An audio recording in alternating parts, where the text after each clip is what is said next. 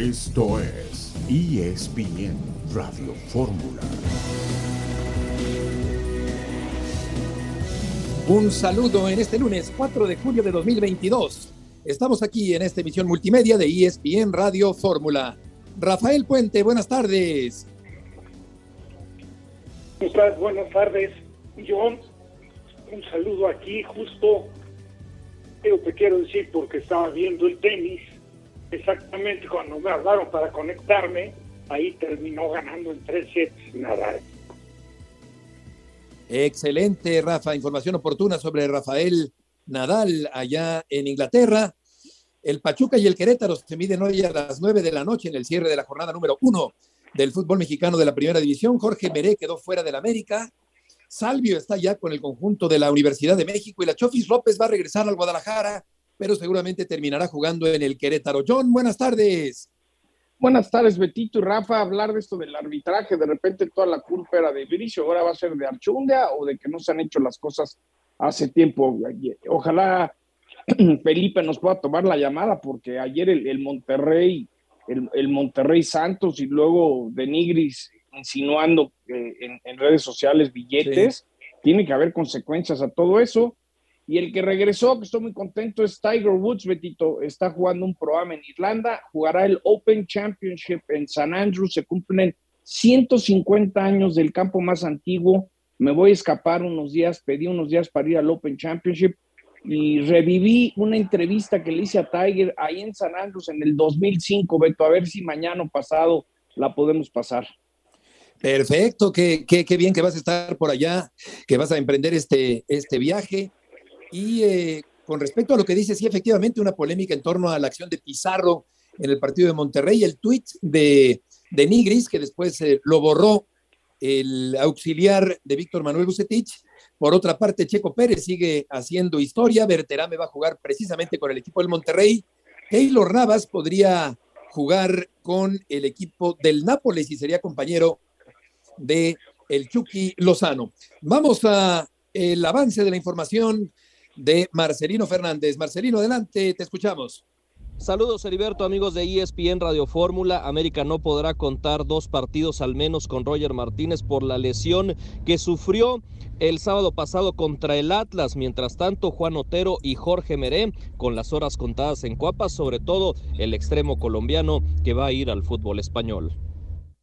Correcto, Marcelino, muchas gracias por eh, este avance de tu información arranca el premundial eh, femenil y vamos a ir eh, contigo, Oscar Gallardo, con el avance de tu información. Gracias, Heriberto. Este lunes Germán Berterame fue presentado como el tercer refuerzo de los Rayados del Monterrey para el torneo Apertura 2022. Por otra parte, este día se dará el inicio del campeonato femenil de la CONCACAF, el premundial. Esta noche, actividad en el Estadio de los Tigres. En un momento con más información. De hecho, Berterame eh, está en medio de la polémica porque San Lorenzo de Almagro está analizando demandar ante la FIFA que llegue como jugador libre Berterame al equipo del Monterrey, un hombre que seguramente aportará ahí junto con Aguirre y con Funes Mori, Rafa, para el ataque norteño para este torneo que acaba de comenzar. Sí, bueno, sería una pena, ¿eh? Y, bueno, me parece que sería increíble. ¿eh? Si procede el tema de San Lorenzo, ¿cómo puede ser posible que vía Atlético de Madrid juegue en el San Luis? ¿Cuánto tiempo en el San Luis regresa?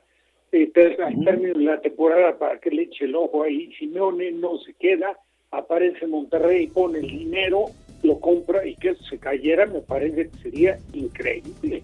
Ahorita les platico lo que sabía de ese tema. Perfecto, vamos a la primera pausa y volveremos enseguida. Es normal que la gente se manifieste de la manera que se manifestó. Eh, jugamos en casa, quería ver el equipo, la imagen que dejamos en casa yo le digo a la afición que se quede tranquila, que vamos a trabajar diario para poder volver a esa imagen que todos queremos ver. Es la voz de Fernando Ortiz, el técnico del equipo del América, que empató con el bicampeón del fútbol mexicano. La afición del América estaba inconforme con eh, lo que el América dejó de hacer en este partido. Y vamos a ir eh, después de este empate en el arranque del torneo con Marcelino Fernández, que tiene el reporte del América. ¿Qué jugador dio de baja el América, Marcelino, en este arranque de torneo? Saludos, Heriberto, amigos de ESPN Radio Fórmula. El sacrificado para darle registro al uruguayo Jonathan Rodríguez fue el colombiano Juan Otero, quien vive sus últimas horas como jugador de las Águilas del América. Todavía tiene contrato vigente, dado que en febrero, cuando se hizo la transacción con el Santos Laguna, el futbolista firmó por cuatro años, pero está muy cerca de convertirse en jugador del Sporting de Gijón de la Segunda División B de España, equipo que recién fue adquirido por Grupo Orleji, justo el grupo que lo trajo a México para jugar con Santos Laguna y después lo vendió al América. Es eh, él fue el jugador sacrificado, el otro que podría salir, pero que todavía no se ha avanzado en esa situación es Jorge Merea, quien se les está, se le está buscando lugar en el eh, fútbol europeo, sin embargo todavía no se avanza en eso, por disposición táctica fue enviado a la tribuna, no entró en la convocatoria de el sábado pasado, pero en cuanto no se resuelva, él seguirá registrado y seguirá contemplado con el América. ¿Qué, Marcelino, ¿qué crees que pase? Porque ando tratando de averiguar. A mí el viernes me dijeron que lo más seguro es que Bruno se queda. ¿Ya es un hecho que se queda o sí le están buscando acomodo a Bruno Valdés? También están en la expectativa de que, de, que pueda surgir una oportunidad. Se mencionó en su momento Juárez y Tigres, pero tampoco han prosperado ahí las negociaciones. Es una opción también de salida.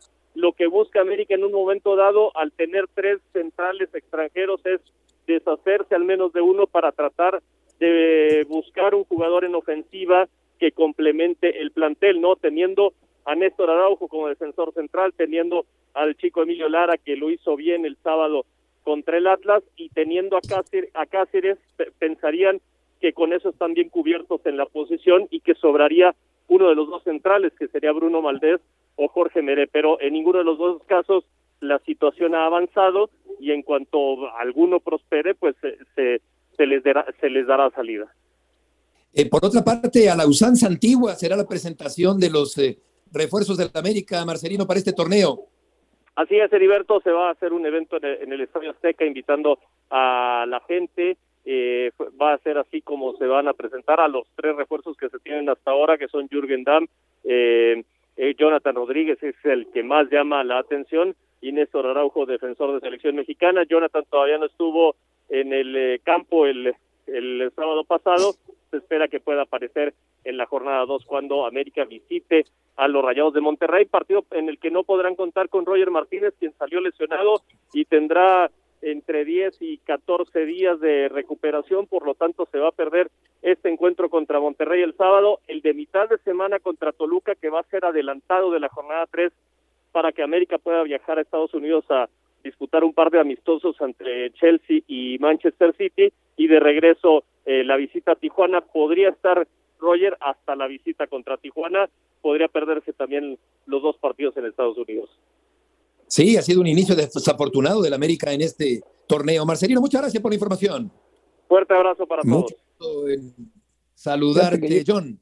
Yo le quería preguntar a Rafa, porque este chavito Emilio Lara me llamó la atención, es de Cuautitlán Izcalli, lleva en el América desde los 11 años, tiene 20, me dicen que juega con mucho carácter, eh, Rafa, no sé si viste el partido, pero me, encantaría tu, opinión de este chavito Emilio Lara en el América.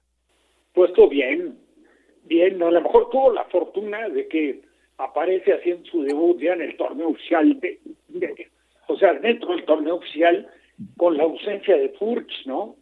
O sea, no, no hubiera sido lo mismo a lo mejor salir como para tener que marcar a Furch que marcar a otro elemento que no tiene, obviamente, pues el, momento que vive Put, lo peligroso que es, pero, pero bien, el jugador bien.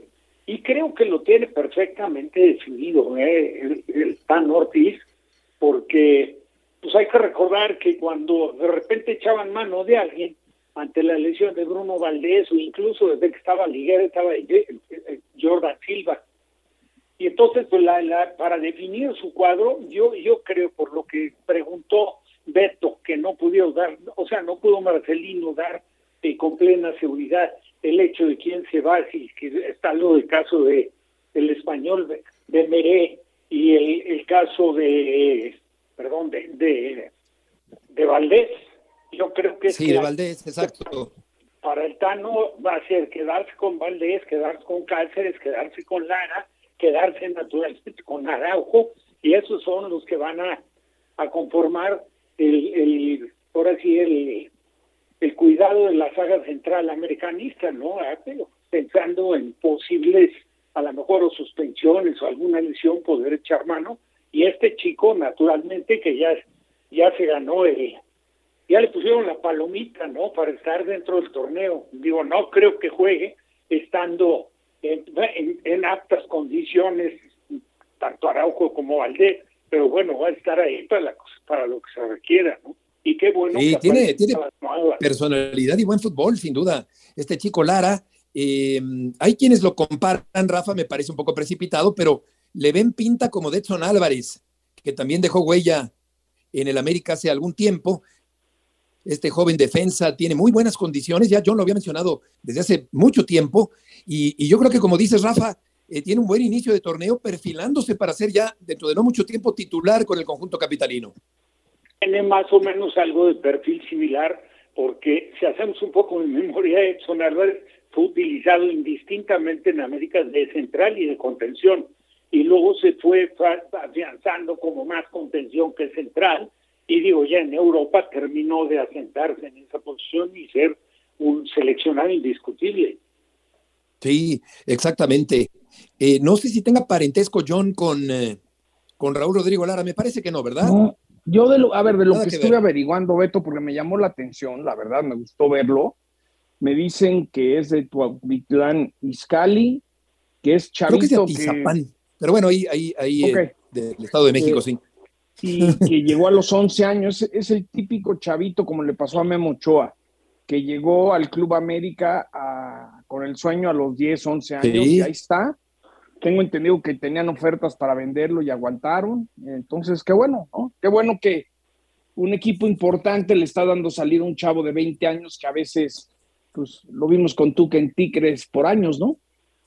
No, totalmente, porque yo creo que salvo Pumas con Lilini, que la verdad sí ha hecho mucho por los chavos emergentes, eh, o el Guadalajara, eh, por razones naturales de reciclaje de mexicanos, Fuera de ahí, la, mayoría de los extranjeros es uno de los cánceres en el fútbol mexicano, como ya quedó demostrado con los problemas de la sub-20 del otro día. O sea, parte de la problemática es que los torneos cortos obligan a los entrenadores a utilizar gente de experiencia, descartando casi por completo a los chavos. Y entonces ahí está Lara, por ejemplo, con el conjunto del América, ¿no?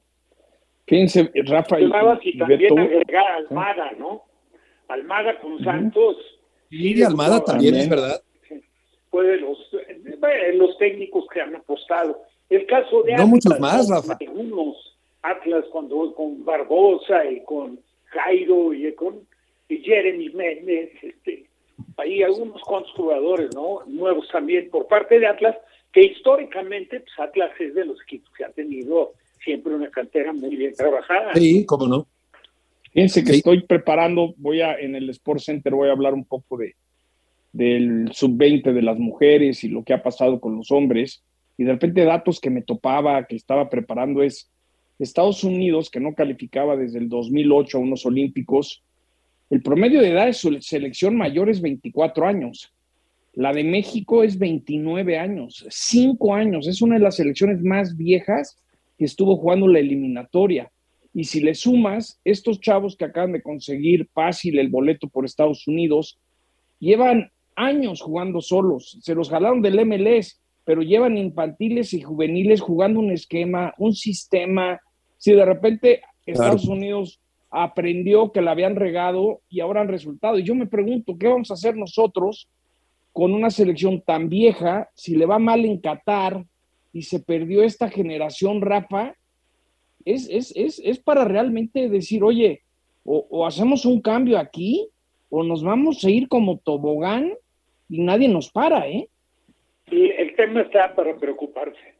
No sé qué tan en serio lo vayan a tomar las autoridades de nuestro fútbol, pero sí está como para preocuparse. Y coincido totalmente en tu apreciación. Y nunca, nunca volteamos la cara para ver cómo se vienen preparando los americanos. Y, la verdad es que poco a poco están demostrando que las cosas las, las están haciendo adecuadamente, porque aparte todavía se dan el lujo de tener una buena cantidad ya en la selección mayor, pero una buena cantidad de jugadores en Europa. Claro. No sé si les pasó luego. ayer, Beto, que, digo, yo prendo la tele, dije que hay que ver, y ves Estados Unidos, República Dominicana, pues sí te da coraje, ¿no? Como dices, y nosotros, y nosotros. ¿no? Sí, sí. Así es, Estados Unidos campeón en el Mundial Sub-20, 6 por 0 sobre la República Dominicana. Vamos a ir a una pausa y hablaremos de la máquina cementera.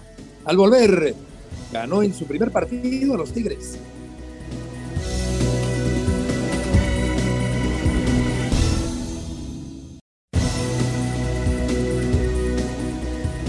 De regreso en esta tarde en ESPN Radio Fórmula. León Lecanda tiene información del Cruz Azul. León, gusto en saludarte.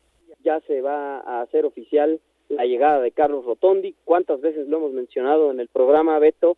Eh, pero bueno, todo el papeleo, un poco el cambio de la razón social a Club de Fútbol Cruz Azul eh, y desde luego, bueno, pues todo el papeleo, los contratos, etcétera. Pero bueno, este chico ya pasó los exámenes físicos y médicos el viernes pasado y si no es hoy por la tarde, mañana por la mañana se hará oficial su llegada al Club Cruz Azul. Correcto, Rotondi llega para la máquina cementera, anunciado ya oficialmente. Y de los otros fichajes, ¿qué falta, León, para poder hacerlos oficiales? Mira, Beto, al día de ayer tenían ya todo muy avanzado con Gonzalo Carneiro. Eh, es una situación ahí medio compleja porque este chico uruguayo pertenece al Sion FC del fútbol suizo. Sin embargo, no pudo jugar en Europa eh, por razones todavía desconocidas, al menos para nosotros. Eh, este chico regresó después de un año estar en Europa sin haber debutado con el Sion y estaba jugando a préstamo con el Liverpool de Uruguay. Este semestre, el primero del año, le fue bastante bien. Él marcó el gol definitivo en el último juego que le dio el título al Liverpool en la primera división uruguaya. Eh, le marcó al Fénix y ahora, bueno, como lo conoce el técnico Diego Aguirre, que lo dirigió en Sao Paulo en el año 2018, antes de que tuviera un problema de dopaje, bueno, este chico Carneiro fue una petición expresa de Diego Aguirre y ayer estaba todo muy avanzado. El día de hoy me dicen que, que pues siguen a la espera, ¿no? De destrabar ahí algunos detalles que están viendo, a ver si se cierra o no se cierra. Pero bueno, finalmente Cruz Azul, como le pasaba en, el, en, en otros torneos, ¿no? Como ocurría antaño, en esta ocasión ha iniciado el torneo sin un solo jugador eh, incorporado al equipo, ¿no? Hola, mi León. Eh, pareciera que siempre te pregunto de, de, la- de las cosas extras de Cruz Azul, pero no sé si viste hoy la portada de, del Reforma donde dice denuncia Billy Álvarez amenazas de Hernández Alcocer. Eh, me llamó mucho la atención. No sé si se ha manejado algo en la frente del Cruz Azul de todo esto. No, Millón, eh, en realidad ellos están a la espera, ya sabes, ¿no? De resolver todos los temas legales, toda la parte administrativa, ¿no? Por eso es que también han hecho todo este proceso de ir, eh, digamos, cambiando la razón social, modificando este, ciertas cuestiones internas, a nivel de las asambleas, ¿no? La expulsión, digamos, por mayoría de votos de, de muchos socios, 203 de ellos, incluyendo al licenciado Guillermo Álvarez, y hasta el momento no, no hay como, digamos, ninguna reacción abierta, ¿no? Sobre, sobre esta publicación del diario Reforma, pero desde luego siempre atentos a la información que, que surja, Me ¿no? llamó Eh, mucho la atención, la verdad. hay una batalla legal, John, eso es un hecho, ¿no? Y Sí, es sí. una batalla que lleva pues ya más de 14 años, ¿no? En la institución y, y tristemente pues no se ve para cuándo termine, ¿no? Sí, claro. Ahora, eh, León, el hecho de ganar el primer partido a un Trabuco como visitante, fecha 1, sin suficientes refuerzos aparentemente, ¿qué impresión deja este factor de no tener tantos refuerzos a tiempo como otros clubes para poder eh, haber ganado su primer partido sobre los Tigres el fin de semana? No, indudablemente que eso es lo que ha traído tranquilidad y confianza en el seno de Cruz Azul, porque además viene esa victoria precedida por el triunfo en la Supercopa de la Liga MX, un trofeo no oficial, pero igualmente Cruz Azul venció en penales al bicampeón Atlas, que de hecho había igualado el partido sobre la hora. Entonces son dos semanas muy buenas para el proceso de Aguirre, comenzar con el pie derecho frente al Atlas y Tigres, dos de las potencias en los últimos tiempos en el fútbol mexicano, e indudablemente que ahora viene un calendario difícil, porque Cruz Azul recibe a Pachuca en la jornada 2, que es el subcampeón, luego visita al Atlas en la fecha 3, el bicampeón de la Liga MX, y posteriormente tiene partidos contra Puebla y Atlético de San Luis, que seguramente serán equipos que van a pelear la clasificación en el torneo. No está nada sencillo el inicio de campeonato para la máquina, y todavía sin jugadores incorporados, y lo mismo, ¿no? Sin Nacho Rivero, que tuvo eh, una lesión y todavía están viendo si puede reaparecer para, por ahí de la jornada 3, ¿no? Entonces, claro que en Cruz Azul saben que el plantel es corto, que hay una buena base, pero que sí, los refuerzos surgen, ¿no? Y por ahí, pues lo de Rotondi es lo que ya está seguro, y nada más esperar que sea, pues, si Gonzalo Carneiro u otro delantero, si llega ese lateral izquierdo mexicano, y lo mismo si se incorpora en algún momento el defensa central, que sé que todavía están en las negociaciones por Bruno Méndez con Corinthians, pero nada cerrado y nada avanzado. De hecho, hoy parece que pueden tener ya una respuesta definitiva del equipo brasileño sobre si venden o no a eh, Bruno Méndez. Oye, qué impresión causó el uniforme. Me, recordó un poco alguno de los últimos años 60 y primeros años 70. Eh, la camiseta esta nueva de la máquina cementera y el escudo nuevo también que ya eh, describiste la semana anterior ya sabes, Beto, ¿no? Primero la reticencia natural al cambio, ¿no? A muchos aficionados originalmente no les gustó el, nuevo escudo porque no tenía las estrellas. Pienso ahorita que el nivel de aceptación va aumentando porque se ve fino, digamos, se ve limpio el escudo del equipo, eh, se ve, de alguna manera se ve como, un poco minimalista, ¿no? Como en estas tendencias de menos es más. Sí, y en segundo lugar, pasa que creo que sí gustó, ¿eh? Hoy había una fila muy larga en la tienda oficial de Cruz Azul en la Noria para comprar la playera. Sí, sí. Lo, que tienen que arreglar es lo del escudo. Lo del escudo no tiene vergüenza. ¿Cómo vas a comprar algo sin escudos? Pero bueno, no es el Puebla cuando se peleó y todo eso, es, el Cruz Azul. No, no sé. Si yo le fuera al Cruz Azul y no tengo, no, no tengo mis escudos y mis títulos, digo, pues, ¿qué pasó? Este es pirata. Las estrellas. ¿no? Sí. Sí, está, está más austero, digamos, más limpio, como dice León.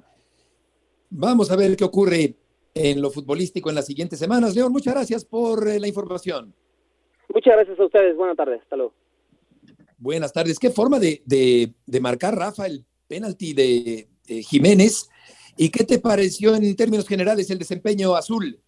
Estuvo realmente muy, muy cerca de lo que esperaba. ¿eh? yo creo que es un técnico que sabe lo que, lo que viene, lo que quiere, lo que pretende. Tenía la ausencia de Rivero, que para mí es quizás de lo que fue el torneo anterior el mejor jugador de Cruz Azul, porque aparte lo utilizaban en diferentes posiciones y en todas, en todas rindió siempre. Creo que lo de Jiménez, bueno, la forma como cobra el penal con esa determinación, esa seguridad, y aparte cómo le pega la pelota y dónde la pone, y la verdad, para aplaudir sí, así es. al, Santi. Y, sabes qué, terminó saliéndole todo redondo ¿eh? a Cruz Azul, se lleva una victoria, yo la sentía un tanto, este, no imposible de conseguir, pero sí muy, muy complicada.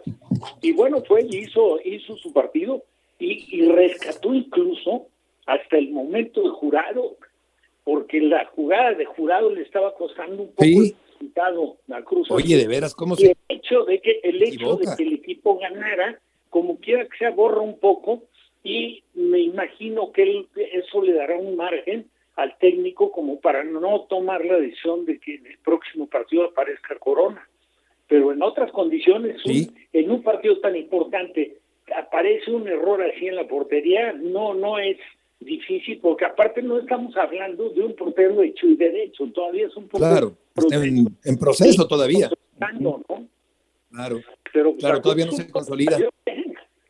Sí, es que a mí me da la impresión de que juega bien tres o cuatro partidos y de pronto comete uno de esos errores grandotes, eh, vergonzosos, este joven portero que sin duda tiene buenas condiciones, pero está en proceso de formación todavía. John, ¿tienes algo nuevo de Bruno Valdés? Sí, fíjate que empecé a apuntar de Bruno Valdés. Eh, en el América no va a jugar, pero las ofertas que han llegado no le gustan a Bruno y no las ha aceptado. Entonces yo creo que tarde o temprano pues tendrá que irse y llegarán a un acuerdo de lo que gana y lo que ofrecen por él. Pero lo que me acaban de decir de adentro de la América es que no va a jugar. Si Bruno Valdés no está considerado por, por el técnico, entonces le quieren encontrar acomodo y como todo, seguramente lo que América busca no es suficiente y a Bruno no le gusta lo que le ha llegado a la América, pero lo que me dicen es que no va a jugar. Pues sí, eh, la semana pasada, ¿te acuerdas? Le pregunté a Santiago Baños sobre eh, Valdés. Había una oferta aparentemente de, Arabia que finalmente no, se, no, existía como tal y a final de cuentas, como ya nos eh, platica John, no va a salir el paraguayo o sea, no va a jugar el paraguayo en el conjunto del América. Lo de Tigres no, era cierto y lo de Juárez era cierto, pero no se concretó. Sí, yo, yo creo que hay ofertas por él. No ha aceptado las ofertas Bruno, por eso no ha salido, pero queda claro que no va, no va a jugar en el América. Entonces yo creo que tarde o temprano le van a encontrar un acomodo, ¿no? Lo típico que pasa, pues ya no entras en planes, te vas para allá, no, no me quiero ir ahí, páguenme, ok, pues ahí vamos viendo hasta aquí hasta que lleguen a un acuerdo, pero no está considerado para jugar Bruno Valdés con el América este torneo. Correcto, pues información oportuna y definitiva con respecto a Bruno Valdés, que se suponía que podía jugar con el A Hilal, un equipo árabe que se supone, Rafa, que había puesto una oferta millonaria por Valdés, pero nos dijo Santiago Baño la semana pasada aquí en el programa que no había tal oferta y que eso no era verdad. Así que se queda eh, Valdés eh, de momento sin equipo porque no va a continuar en activo Rafa, con el conjunto capitalino. También había escuchado la oferta, pero, pero más que el club, el que descartó la, la opción de irse a Arabia era el propio Valdés, porque tengo entendido que recientemente, por la familia, creo que tú más un par de uh están muy pequeñas, incluso también descartó lo de Bragos, por el tema de vivir en Juárez. Y la opción que pintaba como un poco más clara de acuerdo a una información que, seguramente tú estarías enterado, John, fue lo de Tigres, que en Tigres, con el antecedente, Miguel, pues lógicamente sí le llenaba el ojo a, Bruno. Vamos a una pausa y volveremos enseguida. Ahí Radio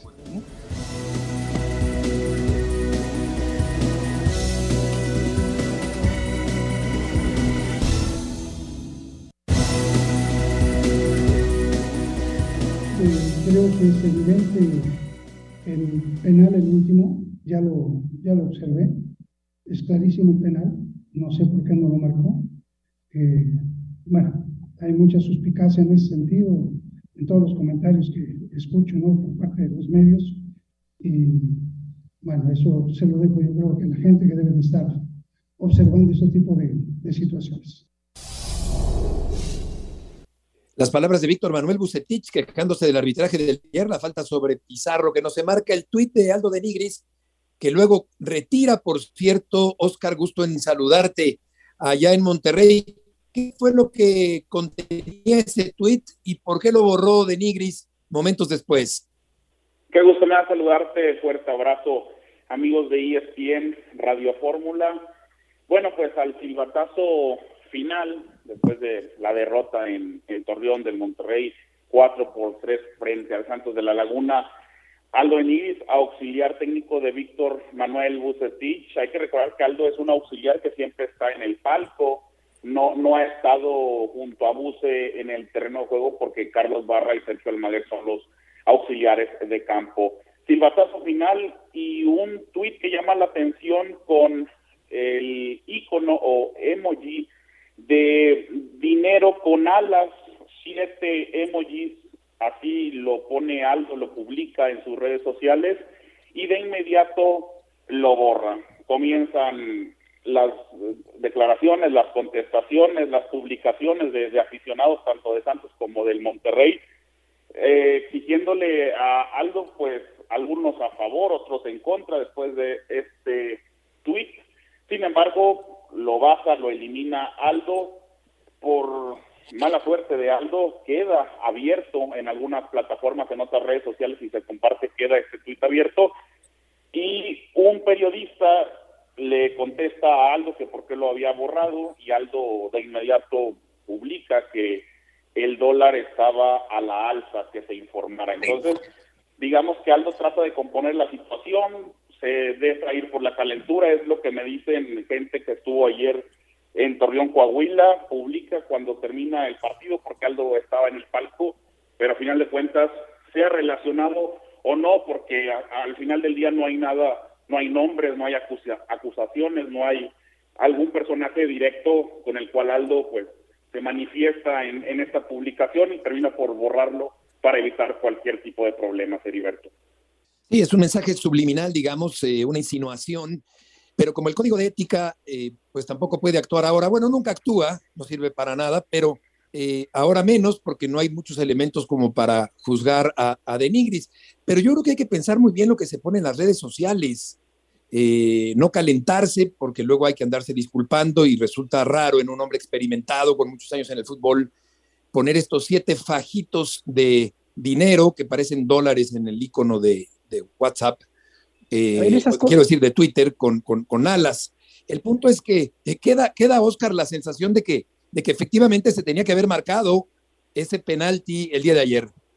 Sí, es el mal sabor de boca, porque al final Víctor Manuel Bucetich deja en claro la situación por ahí entre Félix Torres y, y Rodolfo Pizarro, más allá del desempeño del mismo Rodolfo o de Jesús Gallardo, el toma y daca dentro del área.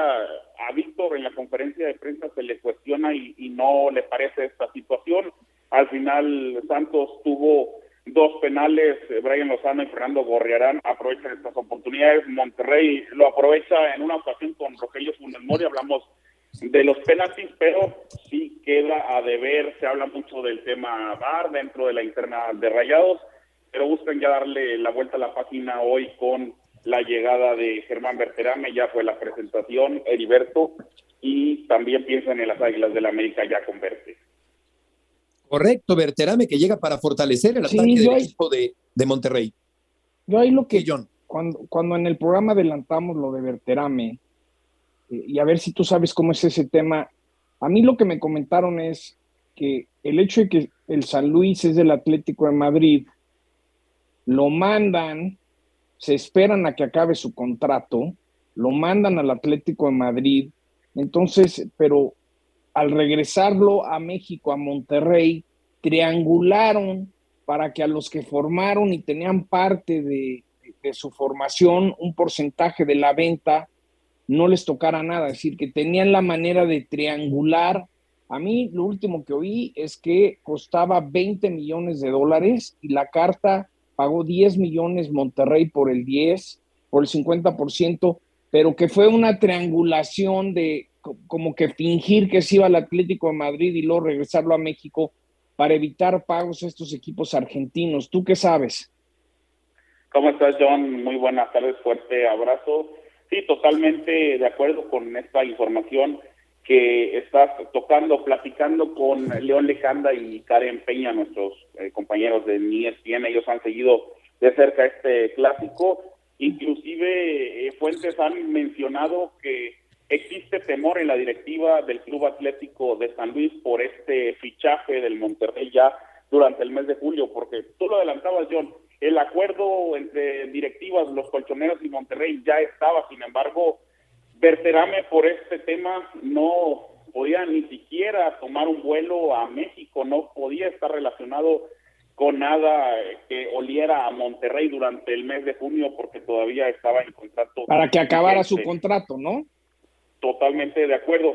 Ahora, eh, este día el programa Debate y 6 Sports dan a conocer esta situación que San Lorenzo considera que hubo una triangulación, es evidente esta triangulación entre el Atlético de Madrid, el Atlético de San Luis y Rayados, pero hoy Monterrey es el menos culpable de esta situación, si bien el San Lorenzo va a pelear una indemnización, le corresponde al club argentino el 30% de su carta y de los derechos formativos. Yo es lo que van a pelear porque lo que me han dicho es lo que les corresponde de este trato.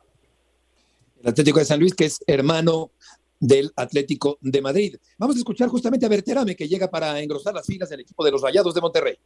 Y yo pienso que eh, de donde toque me toque estar, eh, depende de lo que, de donde me pongan, siempre voy a tratar de dar lo mejor. Eh, obviamente después estaré viendo los videos míos internamente y ahí veré dónde me sentiré mejor. Pero obviamente los últimos temporadas que he jugado de 9 o bajo de 9 podría haber sacado más experiencia ahí y, bueno, pero obviamente como te digo, como te dije, depende de donde me pongan, siempre voy a tratar de dar lo mejor y, cualquier cosa aportar a todo al equipo.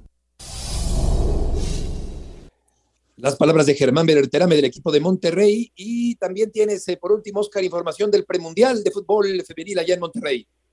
Este lunes estará dándose el debut del CONCACAF W Championship en la Sultana del Norte. La selección de los Estados Unidos a las seis de la tarde estará enfrentando a Haití con Alex Morgan, todas las estrellas de las barras y las estrellas, y posteriormente a las nueve de la noche, México, el gran anfitrión, las futbolistas dirigidas por Mónica Vergara estarán recibiendo a Jamaica en el volcán universitario.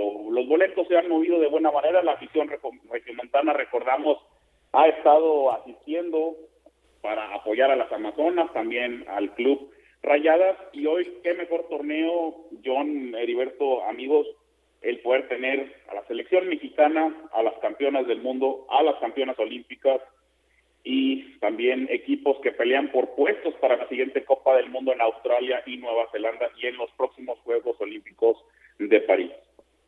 Perfecto, Oscar, lo tendremos en la pantalla de ESPN. Gracias por la información. Gracias, Heriberto. Fuerte abrazo para todos. Igualmente, muy buenas tardes. Gracias a Oscar Gallardo por la información.